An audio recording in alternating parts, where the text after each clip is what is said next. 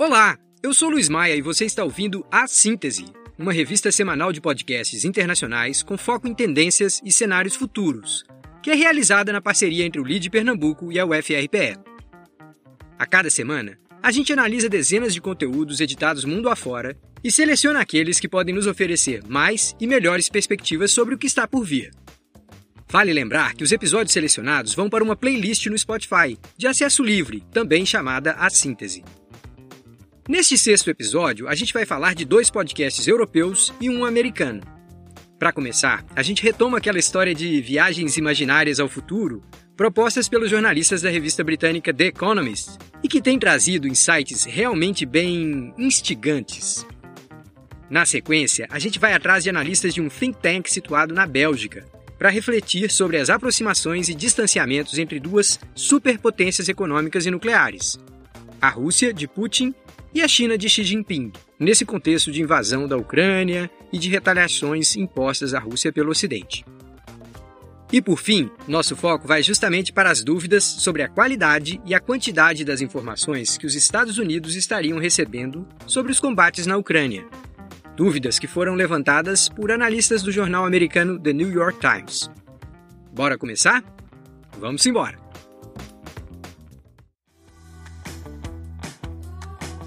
Jornalista Tom Standage, do podcast The World Ahead, retomou nessa semana seus passeios com aquela máquina do tempo imaginária rumo a 2042. Mas dessa vez o tema era a oferta de serviços públicos de saúde que tudo indica poderemos ter daqui a 20 anos. O cenário que a gente vislumbra naquela realidade hipotética nos dá conta de uma mudança radical na ênfase dos sistemas de saúde. Seria mesmo a incorporação de tecnologias que hoje a gente só vê no cinema, permitindo um monitoramento muito preciso do estado de saúde das pessoas e tornando viável a descoberta de doenças de forma bem precoce. A história ganha ares de distopia e se torna mais controversa conforme vai incorporando elementos que já nos preocupam na realidade de 2022. Preocupações como a perda de privacidade das pessoas nos ambientes digitais, ou a objeção que muitos já fazem a essas abordagens mais paternalistas no serviço público. E olha que eles nem se aprofundaram muito na verdadeira bronca, que vem com a desinformação, as fake news, teorias da conspiração e tudo mais. Mas enfim, o que é que dá para tirar de mais essa reflexão criativa? Bom, além de mostrar que a discussão sobre privacidade nos ambientes digitais vai continuar com a gente por muitos anos, um dos pontos chaves do episódio é a questão da desigualdade no acesso aos cuidados de saúde. Afinal, se mesmo num sistema de saúde admirável, como é o caso do britânico, a gente vê um certo quadro de exclusão em determinados grupos e comunidades, aqui, abaixo da linha do Equador, a situação pode ser bem pior em termos de desigualdade nas próximas décadas. O Bruegel é um respeitado órgão de pesquisa econômica e estratégica para a União Europeia. Desde 2019, eles editam e disponibilizam episódios semanais do podcast The Sound of Economics, ou O Som da Economia. A proposta deles não é a da produção, da qualidade na captação do áudio ou na preparação de um roteirinho enxuto como o nosso aqui. O que eles fazem bem mesmo é reunir pessoas extraordinárias com visões originais sobre grandes questões da atualidade. E os debates são de altíssima qualidade. Na quarta-feira passada, os anfitriões Giuseppe Porcaro e Alicia Garcia Herrero receberam Alexander Gabuev, um analista que tem se especializado nas relações da China com seus vizinhos asiáticos. E a pergunta que eles fazem, e que dá até nome ao episódio, Is China bailing Russia out? A China estaria sustentando ou resgatando a Rússia? Eles começam falando sobre o padrão de comércio entre os dois gigantes, que sofreu impactos até positivos com os altos preços de commodities e, em particular, do petróleo. Mas o que os anfitriões queriam saber mesmo era sobre a possibilidade de estreitamento dos laços financeiros entre os bancos e os governos daqueles países. O convidado acaba esclarecendo que se trata de uma aproximação ainda muito cautelosa de ambas partes, seja pelas próprias desconfianças de seus líderes, seja pelas sanções impostas pelo Ocidente, que limitam em alguma medida a margem de manobra das grandes corporações chinesas. Vale destacar que os BRICS, grupo formado por Brasil, Rússia, Índia, China e África do Sul, acabam sendo trazidos para análise. Se, por um lado, todos reconhecem que as tentativas de articulação entre esses parceiros tão diferentes seguem ainda em nível bastante superficial, Por outro lado, fica claro que a China parece entender esses movimentos, todos eles, como uma visão de muito mais longo prazo do que os demais. E ainda que os acontecimentos na Ucrânia tenham um caráter disruptivo, a lá 11 de setembro, eles não mudam, para os chineses, a visão de que a Rússia vai continuar sendo relevante por muito tempo, mesmo em um cenário global cada vez mais centrado na economia chinesa.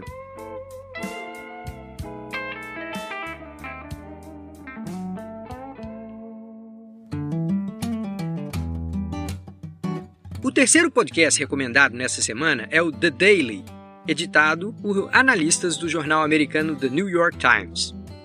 No episódio The Incomplete Picture of the War in Ukraine, que em português seria a imagem incompleta da guerra na Ucrânia, eles recebem um repórter chamado Julian Barnes, especializado em cobrir as notícias sobre as principais agências de inteligência americana e de outros países. O ponto central da análise é assim um tanto inusitado.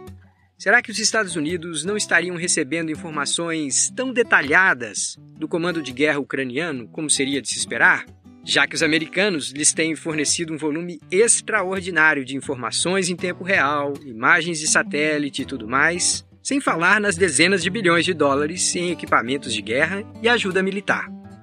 O entrevistado confirma essa informação, pelo que tem ouvido de suas fontes, e ele até avalia que isso seja, em alguma medida, natural Militares russos vão divulgar e publicizar ao máximo suas conquistas e os ucranianos tendem a fazer o mesmo. O problema seria se a Ucrânia estivesse, de fato, restringindo informações para os países que lhes estão apoiando, temendo que os insucessos levem esses aliados a adotarem expectativas mais pessimistas em relação à resistência ucraniana. Não dá para negar. Se isso acontecer, a estratégia do Ocidente pode realmente mudar e até precipitar uma conclusão do conflito em um prazo talvez nem tão longo assim, mas em condições ainda bastante indesejáveis para a Ucrânia. Você acaba de ouvir o podcast A Síntese, uma iniciativa do LID Pernambuco em parceria com a UFRPE, através do seu Núcleo Econômico Integrado. Esse episódio editou legalmente músicas obtidas junto aos portais Pixabay e Free Music Archive, incluindo as composições Chill Funk Theme, da Underground, See You Soon, do Lemon Music Studio, Stormy Blues, de Arn Husby, Sunday Groove, de Michael Cobrain, e nesse momento você está ouvindo a música Funk Background, da banda Twisterian. Vale registrar que a síntese é uma iniciativa voltada a promover o diálogo e a reflexão, com base em traduções livres de conteúdos originais em língua estrangeira. Sendo assim, nossas interpretações podem conter pequenas imprecisões, aqui e ali, e não devem ser consideradas teses ou recomendações de investimento. Fique ligado e compartilhe!